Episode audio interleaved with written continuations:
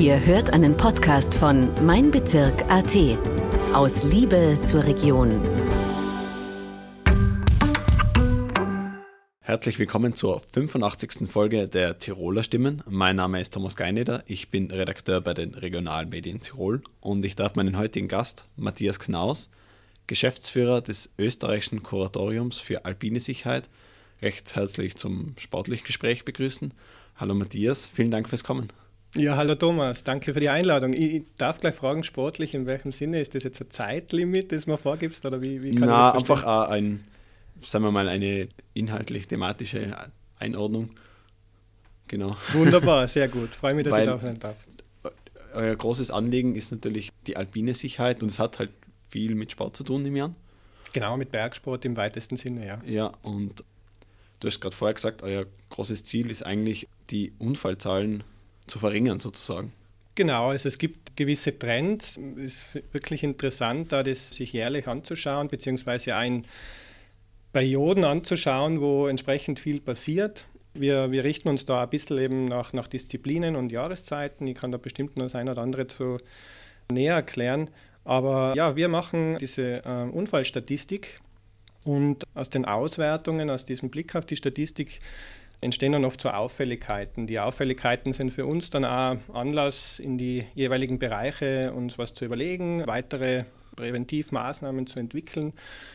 Und unser großes Ziel ist es eben, diese Unfälle zu reduzieren, somit da einfach die, die Entlastung sozusagen für, für Rettungsorganisationen zu ermöglichen, die ja wirklich momentan, sage ich mal schon, sehr an der Ressourcengrenze sind. Mhm. Und vor allem auch, es geht um, um, um Schutz vor Leben und Gesundheit bei uns. Und da kann man sehr, sehr tief reinblicken und ich ja, bin überzeugt, dass auch viele von den Hörerinnen und Hörern da einen Bezug dazu haben, weil es gehen sehr viele Leute am Berg, jetzt nicht nur in Tirol, sondern auch in, in ganz Österreich. Und aus diesen ganzen Gesprächen heraus, die wir auch im, im sage ich mal, im, im Feld führen, also wir sind nicht nur im Büro tätig, sondern wir setzen uns wirklich intensiv mit dem alpinen Raum auseinander auf ganz verschiedene Ebenen. Da kommt dann schon immer wieder auch als Rückmeldung, wir wissen eigentlich gar nicht, was das ÖKAS ist oder was ihr tut. Und umso mehr freut es mich, dass ich da halt ein bisschen einen Einblick geben kann. Jawohl. Du hast angesprochen, die Rettungskräfte sind, jetzt haben wir gerade Wintersaison, sehr viel gefordert. Man hört oft genug den Rettungshubschrauber. Wie viele Alpinunfälle passieren so in Österreich im Jahr gesehen? Viele, also sehr viele. Ich kann mich da vielleicht jetzt gleich auf eine ganz kürzlich erst ausgegebene Information stützen. Wir haben vor zwei Tagen die Pressekonferenz gehabt mit dem Jahresrückblick für 2023 und auch die Aussendung dazu gemacht, dass es passieren sehr viele Alpinunfälle in, in Österreich. Es sind derzeit, also wenn man 2023 hernimmt, über 9.500 Unfallereignisse. Das äh, muss man sich einmal überlegen. Wir haben 365 Tage, was das dann bedeutet. Und es gibt da auch Spitzentage. Das sind ich bin nicht so gut im Kopf rechnen. Ich bin zwar mit Statistik beauftragt, aber wie gesagt, das sind wirklich Tage, wo, wo Rettungsteams oder auch die Alpinpolizei zum Beispiel, die das ja aufnimmt und protokolliert, wo die von einem Ort zum nächsten jagen, um das überhaupt zu erfassen. Das heißt, das sind Dutzende teilweise Unfallereignisse am Tag und äh, dementsprechend viele Verunfallte die Folge. Und wenn man das sich genauer anschaut, es gibt äh, zum Beispiel bei uns ein 10-Jahres-Mittel. Das ist immer ein ganz wichtiger Vergleich, äh, die aktuellen Zahlen dann mit diesem 10-Jahres-Mittel zu vergleichen, weil nur aus dem heraus kann man eben feststellen, wohin der Trend geht. Wird es mehr? Ist es auffällig mehr oder bleibt es gleich oder reduzieren sich die, die Zahlen sozusagen? Das, äh, wenn ich das jetzt richtig überschlagen habe, sind das dann 30 Unfälle pro Tag so? In etwa, ja. In, und in ähm, das wieder verteilt auf die ganzen Bundesländer, also mal durch neun noch einmal und eben nicht dann das Neuntel äh, davon in einem Bundesland, sondern wir, wir können dann bestimmt auch noch reden darüber, wie die Unterschiede in die Bundesländer zustande kommen. Ich kann nur vorweg sagen, Tirol ist da das, das Bundesland gesehen, ja. mit dem Löwenanteil. Ich, also ja klar, im Burgenland werden wenig Alpinunfälle passieren, sagen wir es mal so. Naja, wobei Burgenland, das ist ja eine spannende Sache. Burgenland, da gibt es alpines Gelände und wir definieren ja das alpine Gelände nicht äh, dadurch, dass wir sagen, da muss jetzt ein steiler Berg sein oder Motzfels oder irgendwas, Es geht zum Beispiel in erster Linie bei uns darum, ist es ein Ort, wo dieser Unfall passiert, wo ein normaler Rettungswagen noch hinkommt, um ähm, eine Rettung oder eine Bergung zu machen? Oder ist es wirklich ein Ort, wo ich schon einen Hubschrauber brauche oder mhm. ein Bergrettungsteam erforderlich ist, damit diese beteiligten Personen da aufgenommen werden können? Okay. Und um. Ähm. Entschuldigung, ich muss da den Zusatz geben. Burgenland deswegen interessant, weil Burgenland natürlich von uns sich sehr unterscheidet von uns in, mit der Situation in Tirol. Aber man darf nicht unterschätzen, äh, Wien, zwei Millionen Einwohner, ja. die Wiener Hausberge, da gibt es äh, sehr, sehr weit zurückgehende Alpingeschichte. Es sind eben diese zwei Millionen Leute auch so, dass sie gern raus in die Natur gehen. Und unter Bergsport muss man sich ja nicht nur dieses Klettern und, und Extreme, vielleicht auch mit Ski oder sonst irgendwie vorstellen, sondern es geht genauso ums Wandern, Mountainbiken, vielleicht auch das Sportklettern als Sonderform, weil da kann zwar die Rettung hin, das ist in einer Halle im Trockenen, aber es ist eine alpine Sportart in einem urbanen Raum und man darf da gar nicht zu sehr immer nur an die Berge denken. Also okay. es reicht schon ein Wald oder eine Hügellandschaft äh, genauso, um zu sagen, das ist alpines Gelände. Also wirklich sehr weitreichend eigentlich. Ja, ich finde schon. Also Österreich hat irgendwie den Charakter einfach gebirgig zu sein und deswegen ähm, ist es eine, eine eigentlich sehr, sehr gute Situation, dass es sowas wie uns gibt, dass es eine zentrale Stelle gibt, die, die sowas auch beobachtet. Hm, ja, ob es jetzt eben im Vergleich dann zu anderen Regionen erforderlich ist oder, oder inwieweit man das überhaupt so betreiben kann, das ist äh, bestimmt eine Frage, die nicht nur wir uns stellen sollen, sondern vor allem diejenigen, die verantwortlich sind für, für den Bevölkerungsschutz. Und dahingehend können wir nur sagen, wir bauen sehr darauf, dass wir auch in die kommenden Jahre vermehrt auch gesehen werden. Wir haben ein sehr, sehr großes Problem, sage ich mal, weil es geht bei uns eben um Prävention. Mhm.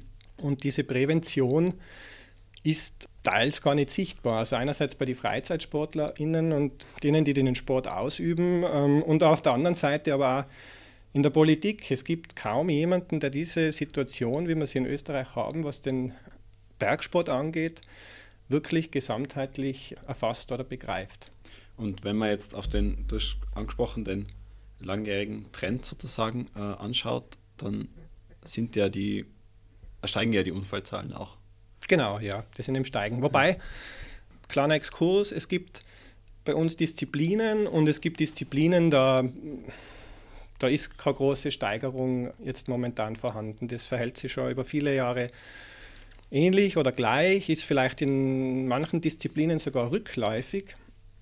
Aber im Gesamten betrachtet haben wir eben diese Anstiege. Ich habe äh, vorher vom, vom 10-Jahres-Mittel gesprochen. Also wenn man sich jetzt diese 9.500 Unfälle oder jetzt dann geht es wahrscheinlich schon hin zu 10.000 mit diesem 10-Jahresmittel ähm, in Relation stellt, dann kommt raus 10-Jahresmittel 8.170, glaube ich, ist, und ein sehr, sehr starker Anstieg. Das heißt, man nimmt immer die letzten 10 Jahre her. Das heißt, wenn wir jetzt 15 Jahre zurückgehen würden, dann wäre noch ein, ein viel, viel geringerer Anteil von Alpinunfällen damals feststellbar gewesen, wie es jetzt zum Beispiel 2023 war. Ja. Das angesprochen, ein großes Ziel ist, Unfälle zu vermeiden, also Prävention. Wie schafft sie das? Oder wie, wie sehen eure Aufgabenbereiche aus? Die Unfallforschung ist ein großes Thema, oder? Mhm, ja. Aber darüber hinaus auch die, die Aufklärung. Also ich glaube, das ÖKAS hat auch Mission, die kann man im Prinzip damit ausdrücken, dass es bei uns um die Verbesserung der alpinen Sicherheit geht in, in Österreich und da darüber hinaus. Und wenn man jetzt in einer, in einer Vision geht, dann, dann würde das bei uns bedeuten Mission Zero. Also wir wollen wirklich möglichst jeden Alpin-Toten vermeiden, also die tödlichen Unfälle wegschaffen. Und du wirst jetzt gleich sagen, wie die meisten, ja, das geht ja gar nicht. Dennoch, wir arbeiten. Sollte man doch danach streben, natürlich. Ja, genau. Und, und das ist dann auch oft entscheidend, wie meine Argumentation ist, zum Beispiel gegenüber jemandem, den ich um Finanzierung frage oder um Unterstützung. Weil viele sprechen da vom Gleichen. Nur wenn diese Mission oder diese Vision äh, verkompliziert ist oder, oder nicht leicht darstellbar ist, dann versteht es das Gegenüber nicht und dann wird da nicht das ankommen, was wir eigentlich ausdrücken wollen. Das heißt, bei uns geht es um Mission Zero. Wir wollen möglichst, dass nichts passiert. Und selbst wenn da was passiert, kann man nochmal unterscheiden, naja, ist es jetzt wirklich etwas, was man nicht beachtet hat, nicht erkannt hat, oder sind es Dinge, die ähm, nicht vermeidbar sind, weil es gibt wie auch im Straßenverkehr, wie auch im Alltag überall ein Restrisiko und man darf eigentlich nicht mit der Illusion nach draußen gehen und Bergsport betreiben, indem dass man sagt, da kann man, wenn ich dies und dies und jenes beachte, eigentlich gar nichts passieren. Oder es hat immer wer Verantwortung für mich zu übernehmen. Das geht einfach nicht. Also wir haben. Ich kann mich noch so gut vorbereiten, es gibt ein gewisses Restrisiko immer, oder? Genau, also es gibt dieses Restrisiko. Wir, wir haben diese Fachfragen dann schon, inwieweit kann man dieses Risiko akzeptieren, eben allgemein akzeptieren oder inwieweit kann man es dann nicht mehr akzeptieren? Und wenn man da Zweiteres feststellt, also man kann es jetzt nicht mehr akzeptieren, dann gilt es bei uns Maßnahmen zu entwickeln. Und wir haben als Ziele in erster Linie eben die, die Senkung der Unfallzahlen. Wir haben vor allem auch die Förderung der Eigenverantwortung im Bergsport. Das ist ganz ein wichtiger Bereich. Wir wollen den ganzen Informationsfluss in der Alpin-Szene möglichst optimieren und im weitesten Sinne irgendwie diesen alpinen Lebensraum sichern, damit er weiterhin uns diese Möglichkeiten gibt, die wir momentan haben. Ja. Welche, wir haben über die, es gibt diese Unfallstatistik, die vom österreichischen Kuratorium für alpine Sicherheit und der Alpinpolizei oder, ähm, genau. erfasst wird. Und das sind ganz viele Bergsportarten natürlich, das betrifft Winter sowie Sommer. Ähm, was fällt da alles hinein? Da an, an Sportarten ja, zum Beispiel? Also wir, wir unterscheiden grundsätzlich zwischen den klassischen Sommerdisziplinen. Da wären jetzt zum Beispiel der Wildwassersport, der Flugsport, kombinierte Touren, Hochtouren zu nennen oder auch Höhlenunfälle, Klettern, Klettersteig gehen, auch das Mountainbiking inklusive des E-Mountainbikings. Und natürlich Wandern, Bergsteigen und auch Seilgärten zum Beispiel äh, werden bei uns erfasst oder die Unfälle in Seilgärten. Und dann gibt es im Gegensatz dazu die klassischen Winterdisziplinen. Da haben wir eben Eisklettern, Langlaufen, den, den Liftunfall, die Pistenunfälle, das Variantenfahren, Skitouren, Rodeln. Und was die meisten eigentlich nicht wissen, bei uns geht es nicht nur um so diese klassischen sportlichen Disziplinen, sondern bei uns geht es eben um alpinen Raum und da gehört auch dazu, wenn sich jemand äh, bei der Jagd verletzt zum Beispiel oder okay. ein Forstunfall ähm, passiert oder sich jemand umbringt, also Suizide. Und auch wenn jemand mit einem Fahrzeug auf einer Bergstraße unterwegs ist und da vom Weg abkommt und sich das verletzt, ist auch ein Alpinunfall. Ist dann in der Erfassung ja, durch die Alpinpolizei und du hast eh gesagt, die ist da ganz maßgeblich beteiligt, weil äh, die nehmen diese Unfälle auf und wir bekommen sozusagen diese Daten vom, von der Alpinpolizei, vom BMI und werten die dann aus. Also wir sind dann sozusagen in der Bearbeitung nach der Alpinpolizei und haben dann nochmal die Möglichkeit, auf diese Eingabe auch zurückzugehen und sagen, ma, in dem oder einen Bereich wollen wir uns die Sache nochmal ganz genau anschauen. Wie, weil natürlich Unfallforschung ein großes Thema bei euch ist, inwiefern hilft euch die, die alpine Unfallstatistik da? Welche Aspekte kann man da herauslesen? Wir haben eine ganz, ganz tolle Situation in Österreich. Wir haben, ich glaube, am 31. Oktober war es letztes Jahr, haben wir sozusagen das 18-jährige Bestehen von der Alpin-Unfall-Datenbank in, in, digitaler Form somit ähm, äh, hinter uns gebracht. Das heißt, wir haben eine sehr, sehr lange Zeitreihe. Wir können sehr, sehr weit nach hinten blicken. Und es hat davor, bevor das digitalisiert wurde, da hat es Erfassungsblätter gegeben. Das waren einfach so, so Bauszettel, wo, wo der Alpinpolizist oder die Alpinpolizistin das aufgenommen hat. Und diese Erfassungsblätter sind dann bei uns verarbeitet worden und auch schon damals, also 80er, 90er Jahre, hat es Unfallstatistik gegeben. Und wenn man das jetzt vergleicht, es gibt, glaube ich, weltweit kaum eine Region, wo das mit so einer langen Datenreihe verbunden ist. Für uns ist die sehr, sehr wertvoll, weil nämlich in manchen Fällen dieser Blick in die Vergangenheit enorm hilfreich ist und ähm, beim nächsten Schritt äh, nach vorne, also in die Zukunft hilft. Und wenn uns da ähm, ist ja nicht nur im, Bergsport so, also Analyse heißt ja, ich schaue mir Sachen wirklich genau an und ähm, diese Blicke zurück und auch diese Blicke auf zum Beispiel langjährige Mittel, die sind für uns sehr, sehr entscheidend, weil sonst würden wir uns fast immer nur nach dem ganz Aktuellen richten. Und das ist ja manchmal etwas, was das Bild komplett verzerrt. Also wir sind der Meinung, je umfassender die Datengrundlage ist, je valider auch die Daten sind, desto besser kann man diese Statistika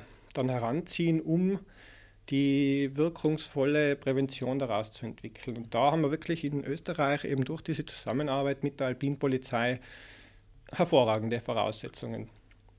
Was steht in dieser Unfallstatistik alles drinnen? Da steht ja nicht nur, wie viele Alpinunfälle dieses Jahr geschehen sind zum Beispiel, oder das nehme ich an, sind ganz äh, viele Aspekte drinnen, oder? Ja, also wie gesagt, das ist. Ähm, oder sowas. Genau, also es gibt verschiedenste Kriterien bei der Eingabe. Fangen wir mal mit dem Lokalisieren an. Wo liegt denn überhaupt dieser Unfallort? Also es sind Geotags dabei, wir können das Ganze verorten. Es sind aber auch die Disziplinen zum Beispiel, die ich vorhin beschrieben habe, ein Teil davon.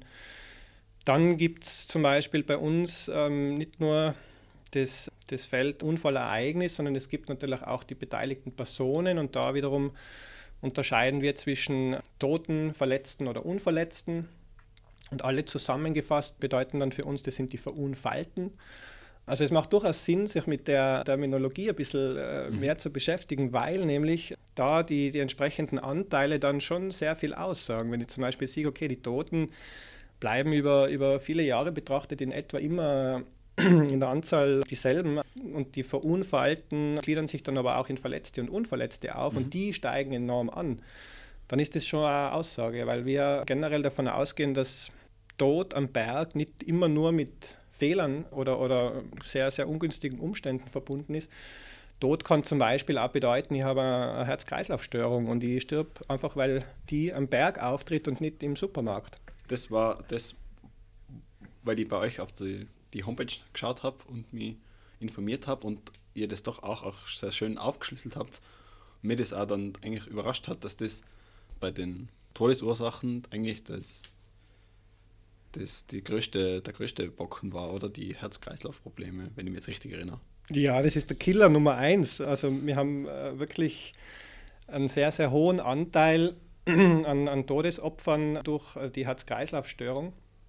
Und auch die übrigens ist im, im Begriff zu steigen, diese Zahl. Wir haben, glaube ich, im zehnjährigen Mittel 24 Prozent ermittelt und es sind jetzt 2023 29 Prozent gewesen. Also Herz-Kreislauf-Versagen und da speziell eben betrifft es die, die, die Männer und vor allem dann die, die halt älter sind wie 45, 50 und vor allem die, die nur rauchen. Also es kommt da ganz viel zusammen. Mhm. Ist ein hoher Anteil, auf jeden Fall. Ja. Wir sind natürlich jetzt mitten in der Wintersaison. Viele Leute sind in den Skigebieten unterwegs. Es passieren dann auch entsprechend viele Pistenunfälle, oder? Wie sieht da die Lage aus? Welche, welche Ursachen stecken hinter den Pistenunfällen? Mhm. Ja, also wir haben eben der, der, Thomas Woldrich, eines unserer Vorstandsmitglieder, auch Vizepräsident des ÖKAS, hat das gerade unlängst sehr, sehr gut in einem Interview zusammengefasst. Wir haben als häufigste Ursachen eigentlich die Stürze und die Kollisionen. Und wenn man sie fragt, warum passiert der Sturz oder wie kommt es zur Kollision, dann kann man eigentlich drei Punkte nennen. Das eine ist Selbstüberschätzung, das eine ist mangelnde körperliche Fitness und das dritte wäre, wenn ich einfach die Gegebenheiten fehleinschätze. Das heißt, die bin nicht in der Lage, auf zum Beispiel äh, eisige Stellen auf der Piste entsprechend zu reagieren und komme dann zu Sturz oder stoße mit jemandem zusammen.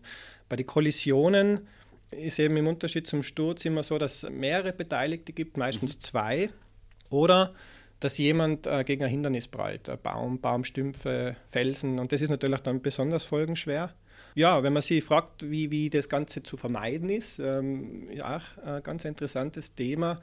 Dann kann man eigentlich in, in erster Linie die FIS-Verhaltensregeln nennen. Mhm. Wir haben ein kurzes Vorgespräch gehabt, genau. ich darf das jetzt sagen. Also diese FIS-Regeln, äh, die sind wirklich sehr, sehr lesenswert und auch vor allem sollen die noch viel mehr, glaube ich, in dieses Betreiben beim Sport dann mit einfließen, weil die fassen zehn Punkte zusammen, Und man kann sagen, wenn die zehn Punkte von möglichst allen FreizeitsportlerInnen auf die Pisten beherzigt werden, dann würden ganz, ganz viele Alpinunfälle oder Pistenunfälle bei uns nicht das in der Statistik wie die erscheinen. Straßenverkehrsordnung der, der, der Skipisten sozusagen. Ja, also es ist schon ein Regelwerk und es ist ja interessant, dass. Also das ist ja ähm, das, was man, also sollten die Leute ja nicht nur beherzigen, sondern das haben viele nicht im Kopf, dass die wirklich sehr wichtig sind, oder?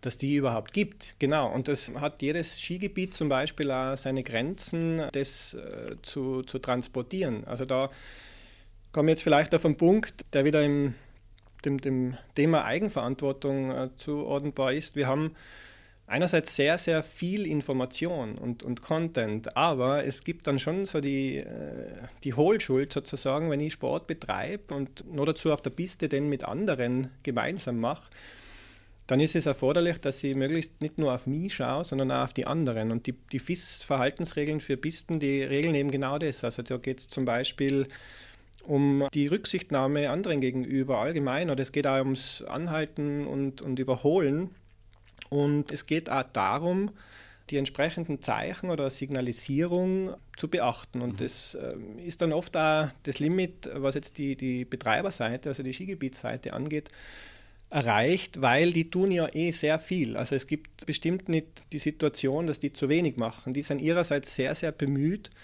und wollen möglichst viel tun, damit keiner verunfallt. Trotzdem passieren Dinge und man kann schon sagen, dass diese FIS-Regeln, eben wenn man sie wirklich noch sich genauer ähm, durchliest oder, oder verinnerlicht und dann eben auch umsetzt. Das ist ja dann so wichtig. Man kann darüber hinaus sagen, es ist auch entscheidend, dass ich mich, und das ist jetzt unabhängig von den FIS-Regeln, dass ich mich einfach auch vorbereite, wenn ich Skifahren gehe oder Snowboarden. Also ja. ich möchte mich möglichst nicht mit einem kalten Körper in Fahrt begeben. Ich sollte aufgewärmt sein. Ich sollte in einem aufgewärmten Zustand kann ich viel besser auf, auf Unvorhersehbares reagieren. Ich bin da im Fall von einem Aufprall, von einem Sturz in der Lage, das besser zu handeln oder mein Körper kann das dann besser und es ist auch ganz stark erforderlich, dass man diese aktuellen Bedingungen beachtet und da immer aufmerksam bleibt beim Fahren. Das Ganze soll jetzt nicht so rüberkommen, als man muss alle Regeln beachten und man hat dann irgendwann keinen Spaß mehr. Na, das soll es nicht sein. Es soll Skifahren ja sehr, sehr viel Freude machen oder Snowboarden. Aber man kann auch bei jeder Abfahrt was dazulernen. Und wenn ich das bewusst mache, dann ist eben nicht nur die Freude da über Bewegung, sondern dann ist auch die Freude da über Dazulernen. Ja. Und wir entwickeln uns somit immer weiter und können auch dadurch einen Beitrag leisten, dass die Pistenunfälle weniger werden. Welche Rolle spielt eigentlich die Ausrüstung dabei? Jetzt speziell auf die Piste bezogen. Ja, ähm, ja also wenn man es jetzt nur für die Piste erklären müsst. Grundsätzlich ist die Ausrüstung, die verwendete, sehr, sehr gut. Da hat sie auch Entscheidendes getan, also speziell jetzt durch eine Entwicklung zum Beispiel von Carving-Modelle, da, da wo viele glauben, das ist ein gefährlicher Schritt gewesen. Na, das hat man eigentlich durch Studien belegbar und nachweislich so, dass, dass die dass die äh, eigentlich die Sicherheit. Ja, das ist ein leichter zum Fahren. Ich kann schneller mal meine Richtung ändern. Es gibt natürlich so Extremfälle, wenn jetzt mit einem nochmal den, den Thomas Woldrich zitieren, mit dem Slalom-Cover muss ich schon schauen, wo ich, wo ich hingelange. Also der, wenn er mal auf Kante ist, setzt eben ein entsprechendes Fahrkönnen voraus und wenn ich das nicht habe, dann ist es eher ja, unfallförderlich. Aber insgesamt kann man sagen, dass die Ausrüstung im, im Skibereich oder im, im Snowboard-Bereich, im Pistenbereich allgemein sehr gut ist. Ich greife jetzt aber nochmal ein anderes Beispiel auf, um es vielleicht ein bisschen allgemeiner zu, zu formulieren, beim Klettern oder beim Klettersteig gehen. Also da verwende ich Ausrüstung, die, die ist sehr durchdacht und, und gut entwickelt, aber wieder Hohlschuld, ich muss einfach auch dieses Manual lesen und mhm. ich muss verstehen, wie ich diese Ausrüstung richtig anwende. Und wenn ich das nicht kann, ist es erforderlich, dass ich mich schulen lasse, dass ich eine Ausbildung, eine Fortbildung mache, also Stichwort alpine Vereine, die Bergsportberuflichen, die können dann das sehr, sehr gut beibringen und das zahlt sich auf jeden Fall aus. Ja. Das ist, also, jetzt sagen wir jetzt beim Klettern, als Beispiel noch viel wichtiger, weil das einfach noch ein viel wichtiger Ausrüstungsgegenstand ist als jetzt, weiß ich nicht, auf der Piste, oder? Weil der, da hängt dann eigentlich mein, mein Leben einfach noch viel unmittelbarer dran. Richtig, also der, es gibt Ausrüstung ist ja ein Riesenthema und ich will jetzt nicht sagen, nur weil die Ausrüstung äh, derzeit eh gut ist, bei den meisten soll man das Ausrüstungsthema nicht ernst nehmen. Nein, Ausrüstung ist ein sehr, sehr wichtiges Thema und kann einen wesentlichen Unterschied auch machen in der äh, eigenen alpinen Sicherheit. Aber was zum Beispiel beim Klettern oder generell im steilen Gelände, wenn man sich sichert, wenn man im Sicherungsablauf drinsteckt, schon ein Thema ist, wenn ich diese Ausrüstung fehl anwende, ist das unfallträchtig, sehr unfallträchtig. Das heißt, diese Auseinandersetzung mit der Ausrüstung ist äh, eine ganz wichtige. Das nächste Thema eigentlich, ja, Vorbereitung. Also gerade wenn ich jetzt eine Skitour mache, im, im, im freien Gelände zum Beispiel, dass ich mich entsprechend vorbereite, sei es, wie ist das Wetter, wie ist die Lawinenlage und so. Inwiefern ist das ein, ein Grund für, für Alpinunfälle, hm. wenn, ich, mit, wenn ja. ich das nicht beherzige? Ich würde mal so sagen, das, das Vorbereiten von einer Tour, man, man hört auf den Begriff äh, Tourenplanung. Schreibe jetzt einfach einmal dem Thema Eigenverantwortung zu. Wenn ich es mache, mache ich bestimmt was besser als der oder diejenige, die es nicht macht. Wenn ich nach draußen gehe, will ich ja nicht, dass mir was passiert. Mhm. Ähm, und ich will auch möglichst viel Risiken ausscheiden. Das heißt, ich habe äh, sehr gute Quellen. Die Quellenlage ist eben durch die Information von Wetterdiensten, Lawinenwarndiensten. Es gibt da die Online-Tourenportale. Äh, die, die Quellen, die sind sehr, sehr gut. Ich sollte versuchen, die anzuzapfen. Und wenn ich mich damit schon am Vortag oder vielleicht einige Tage davor auseinandersetze, dann wachse ich so richtig in dieses äh, nach draußen begeben ein. Ich gehe da nicht aus und ums Eck und bin erstaunt, wenn etwas vor mir liegt, sondern ich weiß vielleicht schon, dass das so sein kann. Und ich bin mhm. deswegen auch viel besser darauf vorbereitet. Das heißt, ich will damit sagen, diese Tourenvorbereitung ist ganz ein wesentlicher Teil. Und je mehr man diese Dinge auch beherzigt, umsetzt, macht, umso weniger wird man überrascht. Und das beinhaltet zum Beispiel eine gute Vorbereitung auch, dass ich mir einen Plan B zurechtlege. Das heißt, Nehmen wir das Beispiel Skitour. Wir haben jetzt gerade Winter, viele sind unterwegs auf die Ski und gehen am Berg. Also bei einer Skitour ist nicht für mich jetzt entscheidend, auf diesen einen Gipfel zu kommen, den ich mir da rauspick, sondern es ist einmal ein Ziel, okay, das strebe ich an, aber ich erkenne schon in der Tourenvorbereitung gewisse Bereiche, die könnten kritisch sein. Und äh, die finde ich nur raus, wenn ich ein bisschen was über die Schneedecke weiß, wenn ich ein bisschen was weiß über das Wetter, wenn ich mich selber auch gut da einschätzen kann. Und dann komme ich zu dieser einen Stelle im Gelände, wo ich am Vortag weiß, ui, da könnte es kritisch werden. Ja, dann bin ich dort. Und dann fällt mir zum Beispiel das Umdrehen, wenn ich einen Plan B habe, viel, viel leichter. Das heißt, Plan B ist nicht immer ein anderer Berg. Plan B kann einfach sein, ich, gehe, ich fahre ab und gehe ins Gasthaus oder hau einen Hut drauf. Ja. Und da. Weil ich an ja. der Stelle dann auch eine Entscheidung treffen sollte, oder? Genau, also eine risikobewusste Entscheidung. Wenn ich sie nicht zum, zum Umkehren hintriff, sondern zum Weitergehen, dann muss man auch bewusst sein, dass ich mit diesen Konsequenzen erleben muss, umgehen mhm. muss. Und äh, das ist eben der feine Unterschied. Derjenige oder diejenige, die da mehr Erfahrung mitbringen, denen fällt sowas leichter. Die können das anhand mehrerer Dinge abwägen, wie der oder diejenige, die das nicht wissen oder die Erfahrung nicht haben. Und ja, mit dem als Hintergrund eigentlich kann man sagen, die Tourenvorbereitung ist sehr, sehr wichtig. Man sollte nicht kopflos rausgehen und schauen, was passiert und äh, sondern sich wirklich intensiv auseinandersetzen, bestmöglich und da diese ganzen Quellen anzapfen. Mhm. Das fällt einem nicht alles in Schoß, oder? Also es ist eine gewisse Ausbildung. Man muss sich auch gewisse Kompetenzen aneignen, einfach.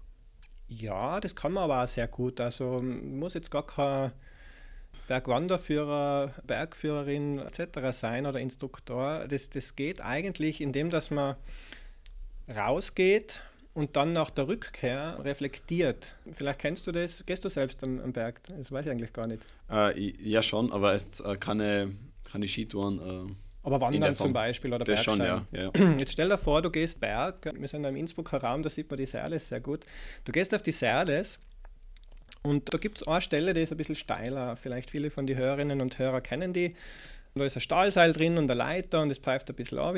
Jetzt gehst du diese Stelle und hast ein bisschen ein ungutes Gefühl. Woher das kommt, vielleicht weiß an Ort und Stelle noch gar nicht. Aber wenn du dann wieder daheim bist, dann ist es sicher gut, das nochmal aufzurufen oder sich an das Gefühl zu erinnern und sich zu fragen, naja, wo kommt denn das her?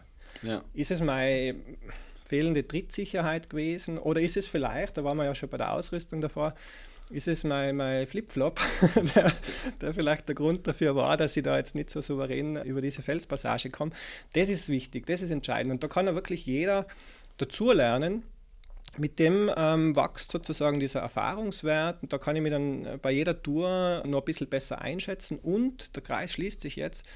Ich habe diese Serles geplant, von mir aus mit einem Tourenportal. Ich weiß, das ist im Tourenportal angegeben als, wird jetzt irgendwo zwischen Bergsteigen und Wandern sein, weil es mhm. ist schon ein bisschen steiler und länger.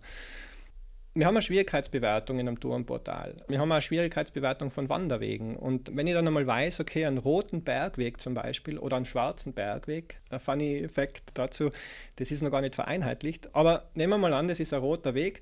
Und ich habe dann nach der Serles-Besteigung das Gefühl, boah, einen roten Weg habe ich eigentlich souverän drauf.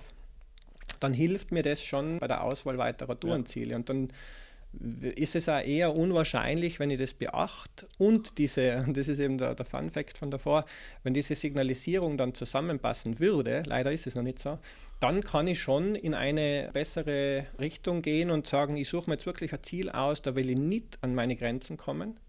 Oder vielleicht habe ich ja einen Tag, da will ich mir ein bisschen intensiver spüren und näher an die Grenzen gehen. Da suche ich mir jetzt bewusst mhm ein bisschen eine schwierigere Tour aus und die hat dann von mir aus die Markierung schwarz statt rot. Welche Möglichkeiten habt ihr als ÖKAS zur Prävention beizutragen? Ja, ganz schön viele, aber ich, ich sage jetzt mal ganz triviales, ÖKAS hat ein Problem. Also das Problem ist, wir haben sehr viel Wissen, Know-how, Content, aber wir haben definitiv nicht die Reichweite, um, um das Ganze da an die, an die FreizeitsportlerInnen zu, zu bringen. Das heißt, was machen wir? Wir machen aufwendige Statistik, wir machen Unfallanalyse, wir diskutieren, geben Informationen weiter und wir publizieren sogar. Ich darf in dem Zusammenhang, darf ich eigentlich Werbung machen? Äh, ja. Also für uns, für uns, äh, es gibt Analyseberg. Analyseberg ist äh, unser, unser Fachmagazin. Ja.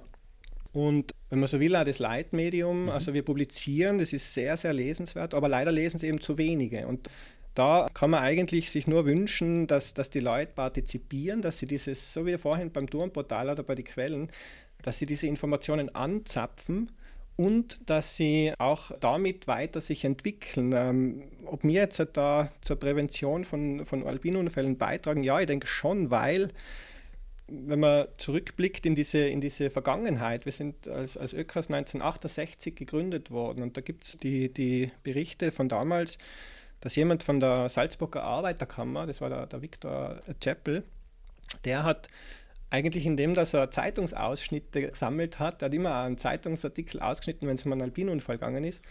Und der hat dann auch festgestellt, boah, der Stapel, der wird immer größer und mhm. teilweise mhm. sogar rasant größer. Und der hat damals schon erkannt, Achtung. Das war sozusagen die erste ja, Unfallstatistik sozusagen. Genau, ja, Schere und Form. Schere und, und Stapel von Berichten. Na, und der hat dann eigentlich mit äh, auch dem Eduard Rabowski des ÖKAS damals initiiert.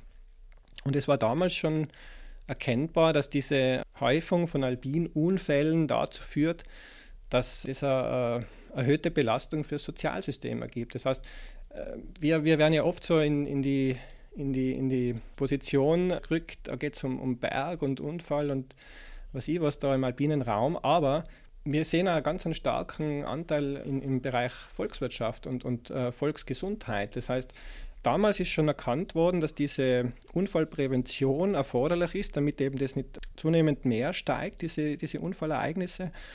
Und rauskommen ist eigentlich ein super Netzwerk und auch eine sehr professionelle Aufarbeitung von diesen von diese Fachthemen, von diesen damaligen Fragestellungen. Wir können aber nur, und das möchte ich wirklich unterstreichen, zur Verbesserung dieser alpinen Sicherheit positiv was beitragen, wenn wir als Institution erkannt werden, wenn wir entsprechend gefördert werden und, und da ist jetzt der Freizeitsportler oder die Freizeitsportlerin angesprochen, wenn wir genützt werden. Ja. So muss den äh, zum Beispiel das, das Magazin in die Hand nehmen und sich auch damit auseinandersetzen, wenn man begeisterter Freizeitsportler ist. Oder also es wäre ja. hilfreich. Sehr. Und, und was ja eigentlich ein bisschen ein, ein Grundproblem vieler ist, ich, ich, bin selbst durch eine, durch eine Ausbildung als Bergführer immer wieder an so, so Hüttentische gesessen, also oft auch nach Sperrstunde in der Küche und da wird dann schon über das eine oder andere gesprochen, das ist ganz schwer für einen, sage jetzt einmal, Laien oder der, der halt nicht in diesen Kreisen ist, auch aufzunehmen. Das heißt, wir versuchen eigentlich mit diesem Magazin ein bisschen diese Fachmeinungen, diese internen Zirkelgespräche auch nach außen zu tragen. Und es gibt da im Magazin eben nicht nur die Unfallstatistik, die wunderschön dargestellt ist. Ich bin ganz stolz. Wir haben ein super Team in diesem Gefüge. Ohne es jetzt zu nennen, ihr wisst, wenn ich meine, danke. Also in diesem Magazin geht es nicht nur um Statistik, sondern es geht vor allem auch um die Analyse. Ich kann sehr viel lernen aus einem äh, bereits geschehenen Alpinunfall. Und es geht dann darüber hinaus auch um Interviews und es geht auch um diese ganzen Fachbeiträge. Das heißt, wir bringen das zweimal jährlich. Einmal gibt es eine Sommer-, einmal eine Winterausgabe. Wenn ich jetzt in meine Vergangenheit blicke, ich war 20 Jahre hauptberuflich Bergführer, für mich ist das eine Standardliteratur. Und ich glaube, es sollte eine Standardliteratur und vor allem ein Werkzeug werden für alle die, die wirklich öfter sich da am Berg bewegen. Ja. Das, wo wir auch vorher drüber geredet haben, es ist da auf der, der ersten Seite quasi, wenn man aufschlagt, es sind unglaublich viele Organisationen eigentlich, mit denen ihr zusammenarbeitet. Genau, ja.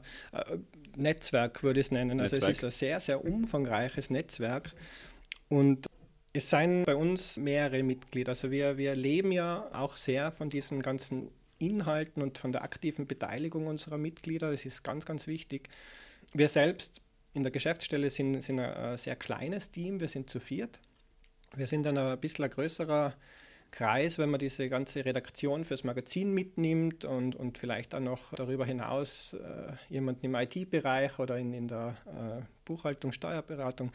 Aber äh, zu den Mitgliedern, es gibt institutionelle Mitglieder, davon haben wir momentan 31 und das sind wirklich die in Österreich wirkenden großen alpinen Institutionen. Ich glaube, für die Hörerinnen und Hörer ist jetzt äh, nicht besonders interessant, wenn ich sie alle vorliest. Deswegen kann das ich nur sind sagen. doch einige. Das seien einige, aber Alpine Sicherheit AT, schauen Sie bitte nach. Da sind die alle gelistet und auch im Magazin haben wir immer wieder Beiträge von denen. Die sind sehr, sehr wichtig. Aber es gibt auch, und das haben wir momentan bei 55, es gibt Expertinnen und Experten und das sind einzelne Personen, wo jetzt gar nicht so nur der Punkt alpine Kompetenz zählt. Also das wäre jetzt für einen Mitgliederstatus fast nicht ausreichen. Es geht ganz stark darum, diese Leute, die sollen eigentlich eine, einen sehr, sehr wesentlichen Beitrag auch leisten für alpine Sicherheit. Und die kommen aus den unterschiedlichsten Bereichen. Das ist so spannend. Weil wenn du mit einem von die sprichst, dann, dann sprichst du mit jemandem, der zu diesem Thema wirklich immens viel weiß. Und das ist so unsere Struktur. Wir haben darüber hinaus noch einzelne Förderer, es sind Institutionen, auch, auch äh, Gruppen, die, die wollen eigentlich gar nicht so jetzt mit aktiv mitarbeiten, aber die sagen, ihr seid für uns eine gute Sache, ihr, ihr seid unterstützenswert und die geben uns einen kleinen Beitrag. Was uns noch sehr stark fehlt, ist so dieses, dieser Anteil sage ich mal, der Öffentlichkeit. Wir wollen auch da noch mehr erreichen. Wir, wir denken verschiedenste Sachen an, aber wirklich Zentral ist bei uns dieser Gedanke, wir als kleine Geschäftsstelle oder als nur sehr, sehr äh, enger Zirkel können das nicht erreichen, die alpine Sicherheit zu verbessern. Da braucht es ein Miteinander, da schauen wir dann über Landesgrenzen hinaus. Wir, wir suchen Partnerschaften, wir wollen uns austauschen mit anderen. Und wir sind überzeugt, dass es nur so geht. Ja. Wie sieht dann dein Aufgabenbereich so aus? Äh, ja, interessant eigentlich und sehr vielfältig. Ich bin eben seit äh, Mai 2022 in der Geschäftsführung beim ÖKAS tätig. Ich darf das kleine und äh, sehr, sehr kompetente Team bei uns leiten. Ich bin in Zusammenarbeit mit diesem Redaktionsteam und, und weiteren. Was auch sehr wichtig ist für mich, ist diese gemeinschaftliche Arbeit mit dem Präsidium und den Vorstandsmitgliedern und von meiner Grundausbildung bin ich eigentlich äh, Geograf. Ja. Ich habe ich hab schon diese alpine Kompetenz von, von früher her mitgenommen, aus diesen Bergführertätigkeiten. Jetzt äh, sind meine Aufgaben, wie gesagt, sehr, sehr vielfältig. Äh, vielleicht nur zwei Facts dazu, die, die mich ganz gut beschreiben. Also äh, immer wenn es um Kommunikation, um, um Vernetzen, um Kreatives geht, meine persönlichen Favoriten. Budgetierung, Jahresabschlüsse mache ich auch eher weniger meine Favoriten. Okay, verstehe. du hast es auch angesprochen und mir ist es auch eigentlich beim Blick auf eure Homepage und in die Statistiken aufgefallen. Ich glaube, 2023 waren 86 Prozent der Alpintoten männlich, was ja wirklich ein sehr überwältigender Anteil ist. Gibt es da, welche Gründe gibt es da? Kann man das irgendwie erklären? Ja, also die Alpintoten, wir haben vorhin kurz darüber gesprochen, es ist eben einerseits so, dass da beim Anteil der, der Herz-Kreislauf-Toten die Männer, der Männeranteil überwiegt mhm. und das schon seit, seit langem. Es ist aber auch so, dass es bei uns ständig um die Frage, und ich muss gleich zugeben, die ist noch nicht beantwortet, um diese Frage der Basisrate geht. Basisrate heißt, das ist die Zahl oder Anzahl von, von Menschen, die sich am Berg überhaupt bewegt. Und die ist gar nicht so leicht zu, äh, festzustellen. Da müsste man eigentlich noch viel mehr Datenaustausch ermöglichen. Da würden dann zum Beispiel Benutzerzahlen, äh, touristische Zahlen von, von den Skigebieten, auch Ausbildungsebenen, wie viele Leute aus der Industrie heraus, aus dem, aus dem Verkauf, aus dem Handel. Also da könnte man einfach einmal genauer hinschauen auf diese Basisrate. Wir gehen davon aus, und ich, ich gebe ganz ungern eigentlich eine Vermutung in den, in den Raum, aber wir gehen davon aus, dass auch diese Basisrate sehr entscheidend ist, ob dann eben mehr Frauen oder mehr Männer verunglücken. Und die Vermutung lässt uns eben dazu kommen, zu dem Schluss, dass einfach derzeit noch mehr Männer unterwegs sind am Berg, dass der männliche Anteil äh, überwiegt. Aber es wäre bestimmt einerseits eben sehr spannend, mehr über die Basisraten zu wissen und sich auch mit äh, SozialwissenschaftlerInnen oder PsychologInnen detaillierter darüber zu unterhalten, inwieweit sich da Männer und Frauen überhaupt in so Risikosituationen unterscheiden, weil äh, gibt es einen Unterschied? Ja, nächstes Forschungsprojekt. Also okay. Themen würden uns nicht ausgehen, wie man sieht. Aber ich will nur zusammenfassend sagen, diese, diese geschlechterspezifische Aufteilung, die hat tatsächlich für uns eine sehr, sehr untergeordnete Rolle, weil im Endeffekt, wir haben vorhin kurz über dieses Retten und auch das Sozialsystem und diese ganze Folgesituation gesprochen. Es ist egal, ob es eine Frau oder ein Mann ist. Und ich glaube, also mein persönliches Denken dazu, ich, ich gehe so oft da mit den unterschiedlichsten Leuten am Berg und ich kann da nicht wirklich große Unterschiede feststellen. Okay. Weil manchmal, da wird man wahrscheinlich aus dem so aus dem Hausverstand sagen, keine Ahnung, die Männer sind alle viel risikofreudiger als die Frauen, aber das stimmt wahrscheinlich auch nicht. Da. ich persönlich glaube es nicht, nein. Na, okay. Worüber ich nur gestolpert bin, ist die Alpinmesse und Alpin, das Alpinforum vor allem wahrscheinlich, ist auch, was bei euch immer im jährlich am Programm steht. Inwiefern hat das für euch Bedeutung? Es hat eine sehr, sehr große Bedeutung. Einerseits äh, sind beide Veranstaltungen vom ÖKAS initiiert worden. Mhm. Also die erste Alpinmesse hat es meines Wissens 2011 gegeben. Bitte nicht festnageln, ich glaube, es ist 2011 gewesen. Und auch das Alpin-Forum ist ja in, in, früherer Form schon da gewesen. Es haben damals diese Veranstaltungen Kapruna Gespräche geheißen und die gibt es schon seit den 1970er Jahren. Also das sind Fachtagungen gewesen damals schon und sind in, in Form des Alpin-Forums das auch heute noch. Die Alpin-Messe ist sehr, sehr wichtig, weil sie eben den, den Freizeitsportlerinnen und Sportlern die Möglichkeit bietet, direkt mit Herstellern zum Beispiel in Kontakt zu treten. Es können auch da bei ganz viele Informationen aufgenommen werden. Eben im Vorhin über die Ausrüstung gesprochen. Da kann ich mich informieren. Das ist ganz, ganz wichtig aus unserer Sicht. Und ich kann dazu nur äh, hinzufügen, es gibt seit äh, jetzt schon zwei Jahren das Team der Kongressmesse Innsbruck, also die sind jetzt Veranstalter von der Alpinen Messe. Wir mhm. sind Co-Veranstalter. Und das Team bemüht sich auch über diese ganzen Ausstellermöglichkeiten hinaus um einen sehr, sehr guten Rahmen. Das heißt, es gibt das sogenannte Alpin-Messe-Programm.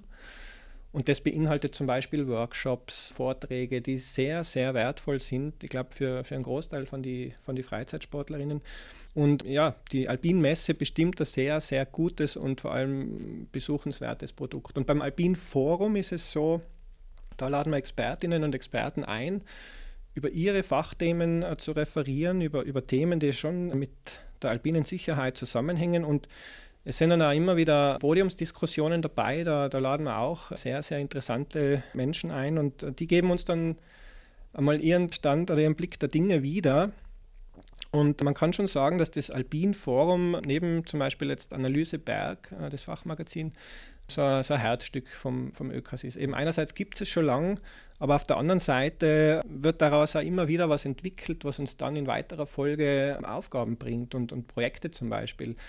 Was äh, vielen nicht bekannt ist und deswegen möchte ich das auch gleich nutzen, das zu erklären. Das Alpin Forum, das geht einen Tag, mhm. die Messe geht zwei Tage und man kann da wunderbar sie bewegen zwischen diesen beiden Veranstaltungen. Die finden ja im, in denselben Räumlichkeiten, wenn man so will, statt.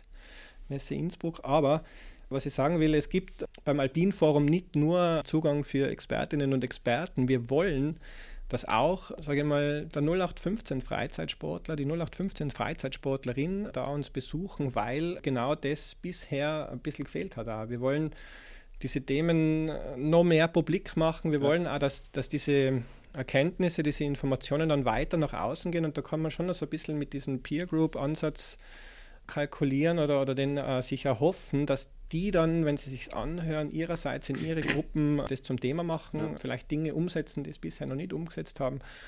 Und das ist auch wieder ganz ein wichtiger Beitrag. Ich habe äh, einen Hinweis für alle Hörerinnen und Hörer. Also es gibt bei uns in Kürze diese Zusammenfassung vom Alpin Forum, werden wir auf unserer Webseite alpine Sicherheit.at veröffentlichen und da gibt es ein Tagungsband. Und der Tagungsband vom letzten jetzt im November stattgefundenen äh, Forum, der ist sehr, sehr umfangreich und aus meiner Sicht da sehr, sehr gelungen und gut.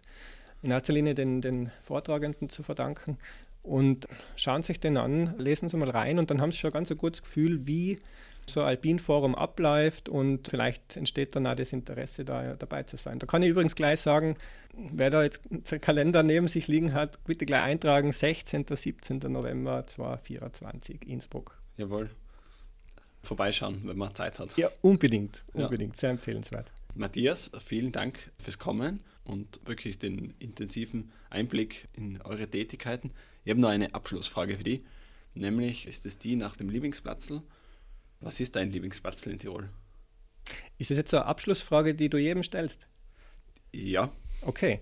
Ähm, Dankstellen. Ähm, Dankstellen jetzt nicht im herkömmlichen Sinn, okay. sondern äh, Dankstellen sind für mich Orte, wo ich aufdanken kann. Okay.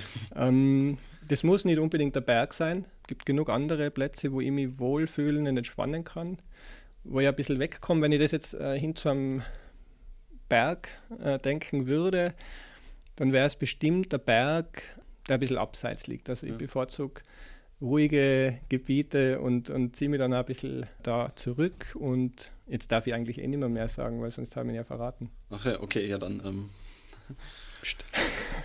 Ruhe. War schon, äh, ja, bleibt ein Geheimnis sozusagen. Genau. Ja, vielen Dank fürs Kommen. Ich sage danke, Thomas. Und ja, toll, dass wir über diese vielen Themen rund um uns äh, sprechen haben können. Hat mich auch sehr gefreut. Liebe Zuhörerinnen und Zuhörer, auch Ihnen vielen Dank fürs Dabeisein. Alle unsere Folgen gibt es auf unserer Webseite meinbezirk.at slash Tiroler Stimmen und auch auf diversen Podcast-Plattformen. Hören Sie in die bisherigen Folgen hinein und lassen Sie sich von den neuen immer ab Dienstag überraschen. Die Nachrichten aus Tirol Ihrer Region und aus Ihrer Heimatgemeinde lesen Sie online auf meinbezirk.at slash Tirol und in der Printausgabe der Bezirksblätter Tirol ab Mittwoch in Ihrem Postkastel. Danke und bis zum nächsten Mal. Das war ein Podcast von Mein Bezirk AT. Vielen Dank fürs Zuhören und bis zum nächsten Mal. Aus Liebe zur Region.